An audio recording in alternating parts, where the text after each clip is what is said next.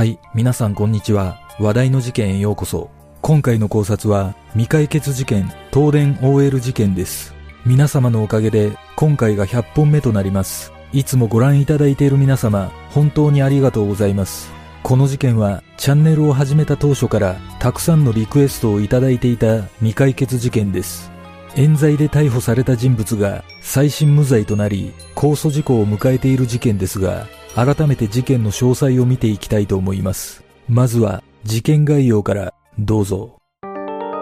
事件概要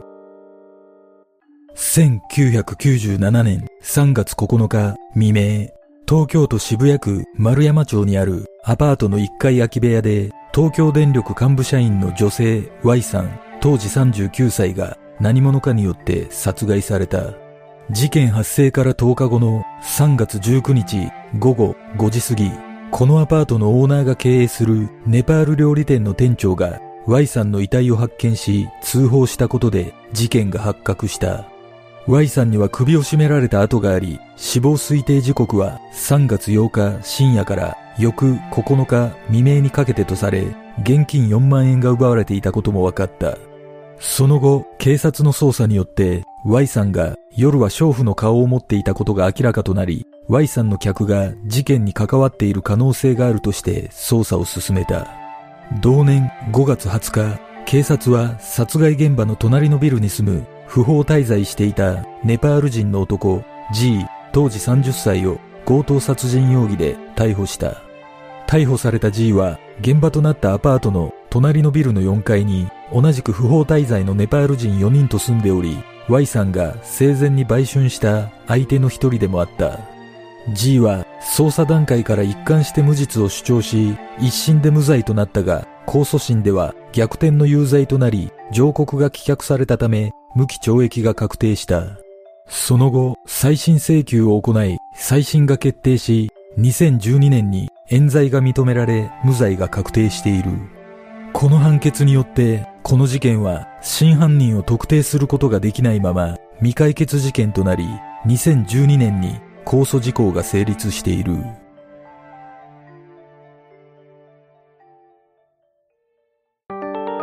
Y さんの生い立ち。この事件が世間の注目を浴びることになった要因の一つは誰もが羨むようなエリートコースを歩んだ女性がなぜ夜の街で娼婦をしていたのかということだった。しかし、控訴事項を迎えた現在も、その疑問は解明されておらず、謎のままとなっている。この事件の核心に迫るには、まず、Y さんの人生を振り返る必要がある。Y さんは、東京電力に勤務していた父親と、有名国立大学の教授の娘だった母親との間に、1957年6月7日、長女として生まれ、6歳年下の妹と4人家族で育った。一家は Y さんが中学1年生の時に杉並区永福に転居し、Y さんは地元の中学校を卒業後、慶応女子校から慶応大学経済学部に進んだが、その在学中に父親は癌で病死している。Y さんは父親に幼少時から溺愛されており、Y さんもそんな父親を崇拝していたとされている。その後、大学を優秀な成績で卒業した Y さんは、父親と同じ東京電力に入社した。当時の総合職の同期入社は約200名で、うち女性は8名だったとされ、Y さんは企画部調査課に所属しているが、Y さんが28歳の頃、拒食症に陥り、入院したことがあったという。その後、1989年32歳の時、クラブホステスのアルバイトを始め、その頃から渋谷界隈で売春をするようになったとされている。一時は別会社に出向していたこともあったが、1993年7月には企画部経済調査室副長に昇進し、Y さんは管理職にまで上り詰めている。ここは電力事業に対する経済の影響を研究する部署であり、Y さんはその中で国の財政や税制及びその運用などが電気事業に与える影響をテーマにした研究を行い、報告書を作成し、そのレポートは高い評価を得ていた。Y さんは普段から上司や同僚と飲みに行くこともなく、社内での私的な交際もほとんどなかったという。当時の同僚によると、Y さんは化粧もほとんどしておらず、喜怒哀楽の感情もなかった。本当に生きているのかという感じだったと語っている。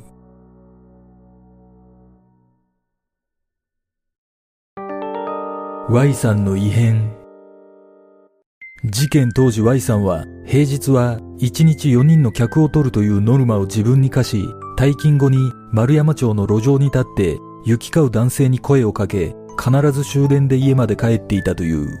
また、土日は五反田の風俗店に勤務し、そこで客がつかなければ、丸山町の路上に立って終電まで客を取る日々だったとされ、丸山町界隈では有名な存在だった。Y さんはいつも渋谷109の地下1階のトイレで着替えや化粧をしており、痩せた体に着古したバーバリーのコートをまとい、手には紙袋を下げて天候に左右されることなく立ち続け、足をくじいて松葉杖姿となった時にも客に声をかけ続けていたという。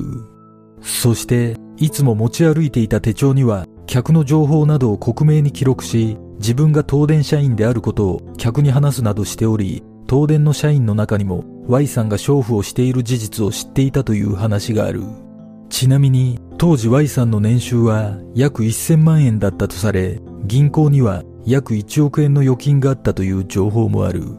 実は当時の Y さんについてある女性ライターが興味深い記事を自身のブログに載せている。その女性ライターは自宅が井の頭線の西永福駅から徒歩5分のところにあり、事件発生までの約2年間、永福に自宅のある Y さんとは同じ終電でよく乗り合わせたという。その内容からは当時の Y さんの少し奇妙な様子が伺える。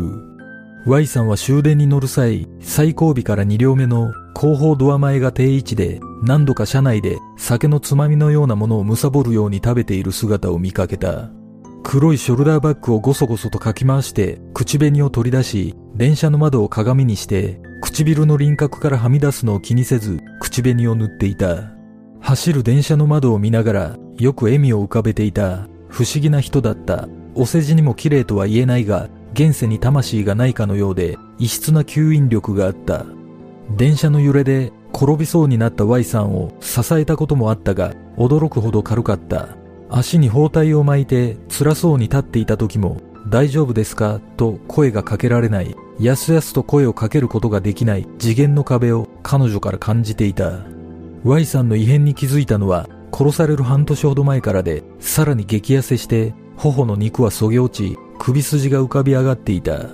コートの下から見える足も異常に細くなって、今にも折れそうだった。電車に揺られていると、呼吸さえも苦しそうに見えた。電車から降りた途端、強風に煽られて反対側のホームの下へ落ちそうになったこともあった。一度 Y さんの手に偶然触れたことがあるが、体温が全くないような冷たい感触だった。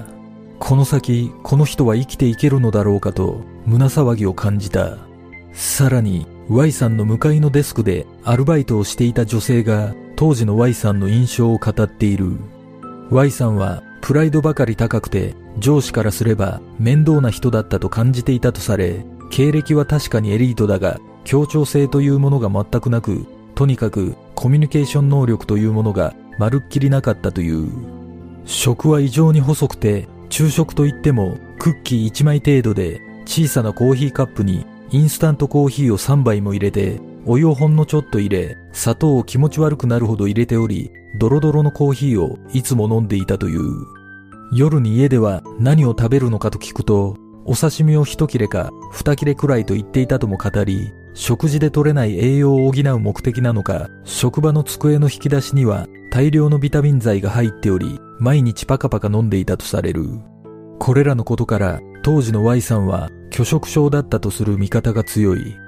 あるノンフィクション作家の著書によると Y さんには職場でのストレスがあったことが示唆されており、高学歴のエリート社員で金銭的余裕があるにもかかわらず夜に不特定多数の相手と性行為を繰り返していたことは自立心を喪失していた可能性が指摘されている。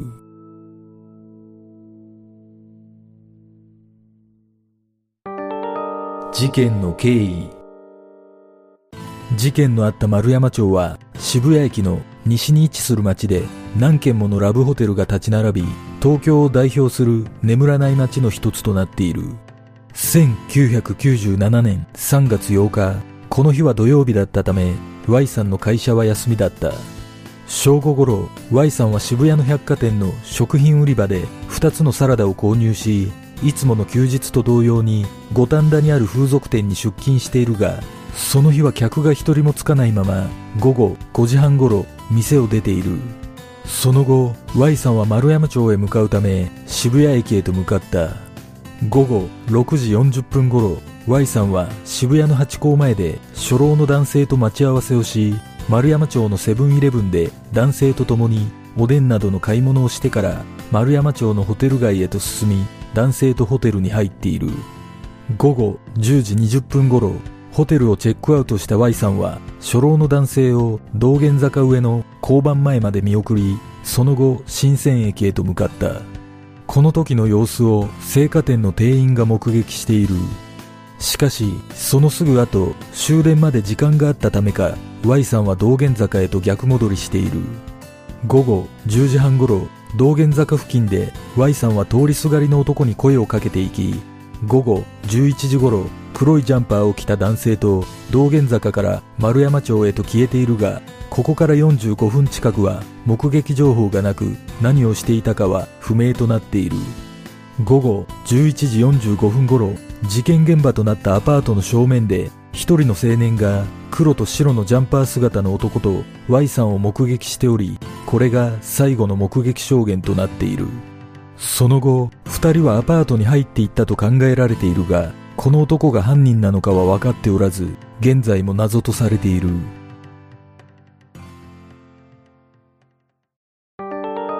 現場の状況現場となったアパートは新鮮駅から徒歩1分の場所にあるかなり古いアパートで Y さんはたびたびこの部屋を無断で使用していたという情報がある。遺体発見時玄関の鍵は開いており Y さんの遺体は死後3日以上経っているとみられ6畳までコートを着たまま仰向けで横たわり下着とストッキングも身につけた状態で争った形跡はなかったという。また遺体の近くに置かれたショルダーバッグの中には財布コンドーム手帳が入っていたが財布からは現金4万円が抜き取られ小銭だけが残っており Y さんの髪の毛に絡まるようにボールペンが発見されている。その他事件当日に百貨店で買った2つのサラダとコンビニで買ったおでんが入ったビニール袋が手つかずのまま遺体の近くに置かれていたという情報もある。実は Y さんのショルダーバッグの取っ手は金具付近でちぎられており、その断面はノコギリで切断されたようになっていたとされ、科捜研が鑑定したところ、40キロ前後の荷重がかかっていたことが判明したため、何か絶対に盗まれてはならないものが中に入っていた可能性が指摘されている。また、和式トイレの中からは使用済みコンドームが発見され、血液型が B 型の精液であることが分かり、室内からは男性の体毛が複数見つかった。Y さんの体内から検出された精液の DNA は現場に残された体毛の DNA 型と一致し、なおかつ口と乳房から採取された唾液とも一致した。その後、Y さんの定期入れが豊島区巣鴨の民家の敷地内から発見され、犯人が捨てた可能性が高いことが分かった。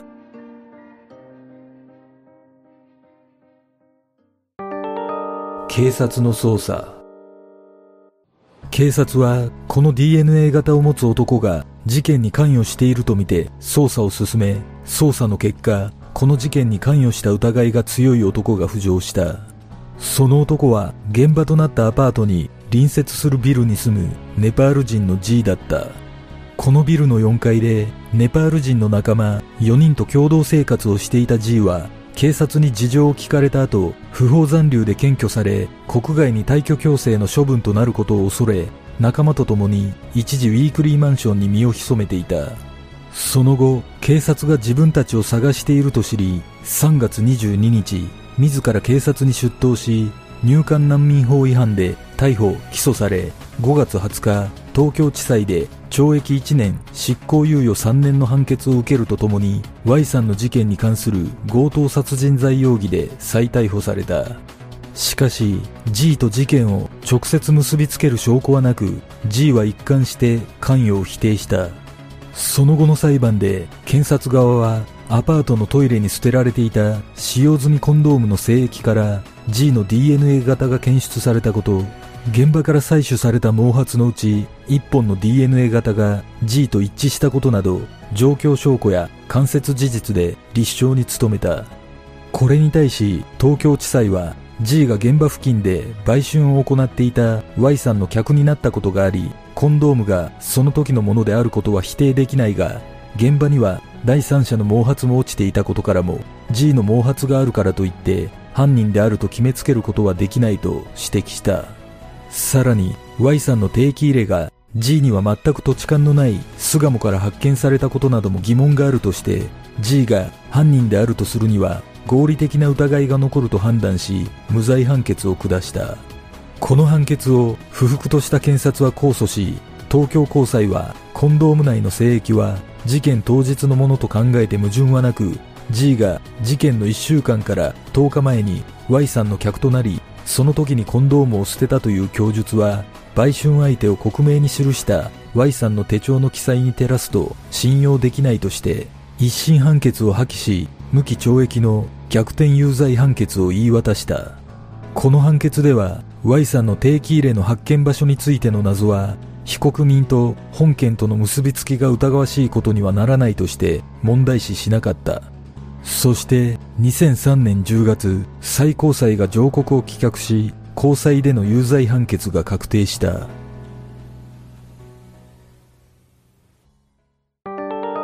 再審。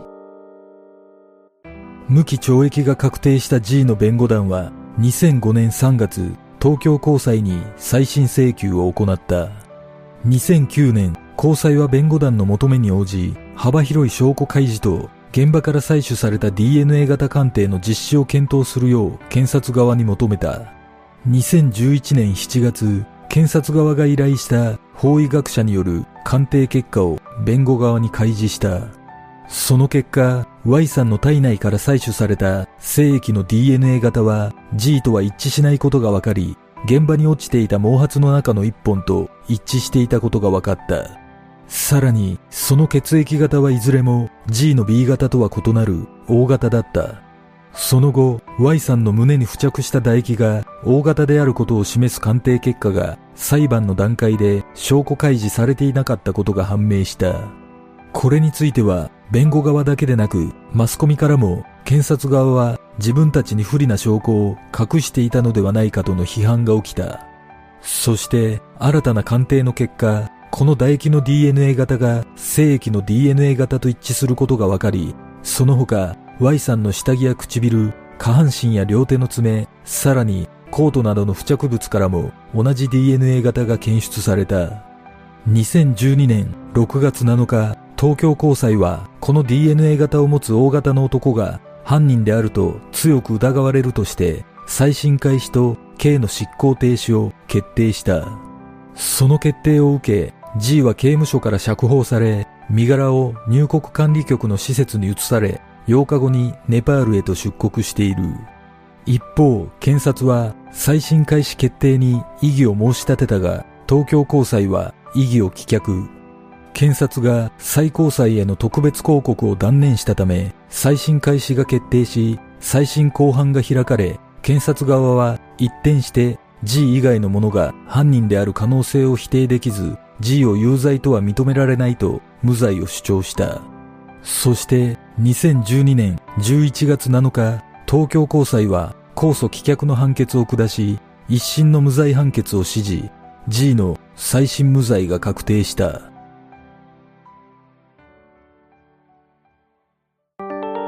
様々な犯人像。G の無罪が確定後、事件は振り出しに戻ったが、すでに控訴事項を迎えていたため、新たな真犯人を特定することはできず、未解決事件となってしまった。しかし、いくつもの謎が解明されていないことで、現在も様々な疑惑や犯人像の考察がされている。その中で、あるジャーナリストが真犯人に近いとする男の記事を書いている。その男は Y さんと接点があり、事件当時40代で服役経験がある粗暴な振る舞いをする男で丸山町では有名だったという。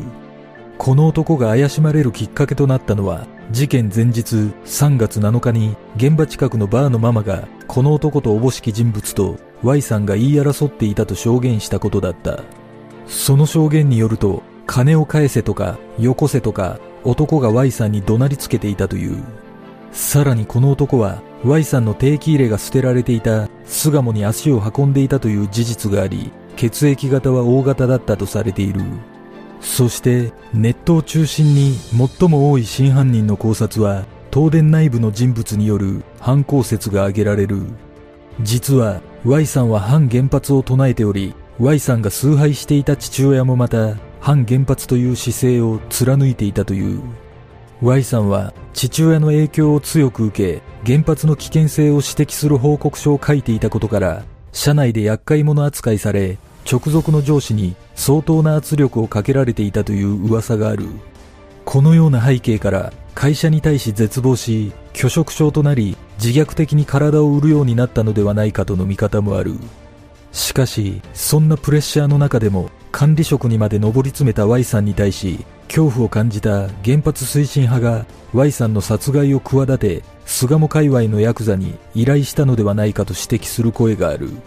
また Y さんの客として2年間付き合った50代の男性によると Y さんは東京電力に勤めていることを異常なほど誇りに思っており電力こそ日本経済を支える最大不可欠の原動力だと熱く語る姿を何度も見たという企画部経済調査室副長だった Y さんは当時の通産省と東電を結ぶパイプ役で経済的なエネルギー政策を政府に進言するシンクタンクのような立場だったことが事件の引き金になったのではないかとも言われている。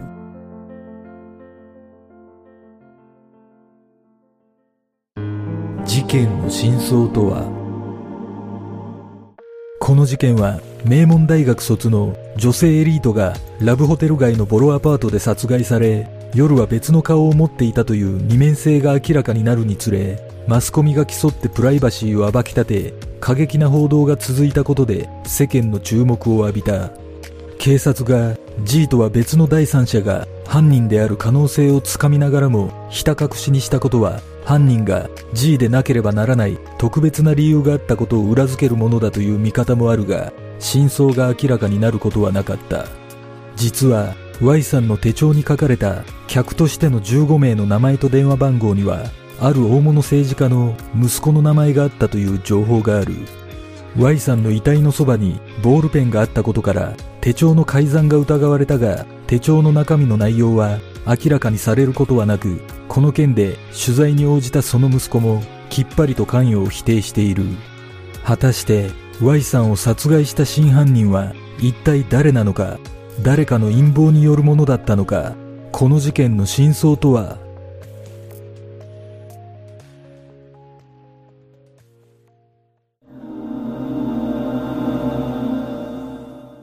この事件で私が気になる点は、手帳に書かれていた15名の人物とは一体誰だったのかということです。おそらく警察はしらみつぶしに捜査しているはずですが、全員のアリバイが確認されたのか非常に気になります。手帳の中身が改ざんされていたかどうかはわかりませんが、事件に関与した人物の名前が書かれていた可能性が高いと感じます。警察は早い段階で G が犯人だと断定していたことにより、捜査から漏れた人物がいたのではないでしょうか。この事件は、東電のエリートだった Y さんが反原発を唱えていたことが殺害の引き金になったという見方もありますが、会社を揺るがすような力を Y さんが持っていたとは思えないため、やはり別の側面で殺害されたような気がします。おそらくこの事件は単に地上のもつれが原因だったのではないでしょうか。毎日のように丸山町で売春を行っていれば、おのずと危険な人物と接触する可能性が高くなるため、一方的に好意を抱く客がいたとしてもおかしくありません。そして最大の謎とされるなぜエリート女性だった Y さんが売春を行っていたかについては事件前の状況を見ると仕事でかなりのストレスがあったことが伺えるためもしかしたらセックス依存症を患っていたのかもしれません当時はまだこのような依存症の研究が進んでいなかったためにマスコミの報道に影響され様々な憶測が飛び交う事件になったような気がしますこの事件は多くの謎を残したまま未解決となってしまいましたが、その中で最大の謎と言えるのは、やはりエリートである Y さんがなぜ売春をしていたのかということです。Y さんは年収1000万円を超える収入があったとされているため、金目当てではなかったという見方もできますが、自らに1日4人というノルマを課していたことを考えると、何らかの事情で大金が必要だったことが伺えます。誰かに無理やりやらされていた可能性なども指摘されていますが、やはり自らの意思で立ち続けなければならない特別な理由があったのではないでしょうか。それを裏付ける理由として、Y さんの母親は娘が売春をしていることを知っていたという情報があるため、何かしらの意図を理解していた可能性があります。おそらく売春の目的は自分のための何かではなく第三者の誰かのために使命感を持って行っていたような気がします。だとすれば自らノルマを課すことや松葉杖をつくような状況でも客を取るため立ち続けていたことにも納得できます。ただ仮に誰かのためだとしても誰のためなのかという問題があります。Y さんには多額の貯金があったという情報があるため誰かのために貯めていたとすれば目標とする金額がかなり大きかった可能性が考えられます。実はこの事件が起きた丸山町のラブホテル街は東電と深い結びつきがあるとされています。それは1960年に岐阜県の三幌ダムが建設される際、174世帯230戸が水没することとなり、約1200人が立ち退きを余儀なくされたという歴史があり、当時は立ち退きをめぐり猛烈な反対があったといいます。その後、交渉に応じた住民らが丸山町に移り住み、旅館業を始めたのがこの町のラブホテル街の始まりだったとされています。そして、その建設に携わる東電の責任者として、立ち退きに立ち会った人物こそが Y さんの父親だったという情報があります。さらに、このダムの建設中に171人もの殉職者を出しているという事実があり、今もなおその過酷な工事は語り継がれています。これは私の想像ですが、この事件の背景には三幌ダム建設に関わる何かしらのしがらみが発端となっているような気がします。例えば、年月が経っていたとしても、立ち退きに関して恨みを抱いている人物がいたとすれば、東電社員の Y さんを殺害する動機にもなります。当時の責任者だった父親の娘だと知っていれば、なおさらかもしれません。そして、Y さんが丸山町で売春していた理由にも、このダム建設が背景にあるような気がします。Y さんの父親は Y さんが大学在学中に亡くなっていますが、仮に父親の遺書にダム建設に対する後悔の念などが綴られ、自分が関わったことで不幸になった人々の名前などが書かれていたとすれば、Y さんは父親に代わって懺悔の気持ちを寄付などの形で示そうとしていたのかもしれません。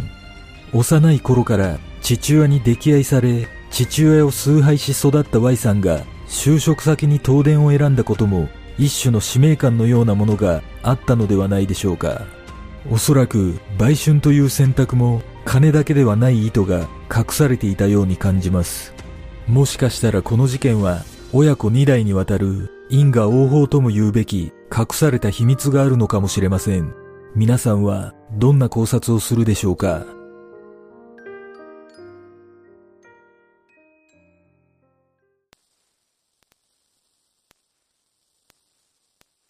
では、今回の考察は以上となります。よかったら、グッドボタン、チャンネル登録お願いします。ご覧いただきありがとうございます。では、次の考察で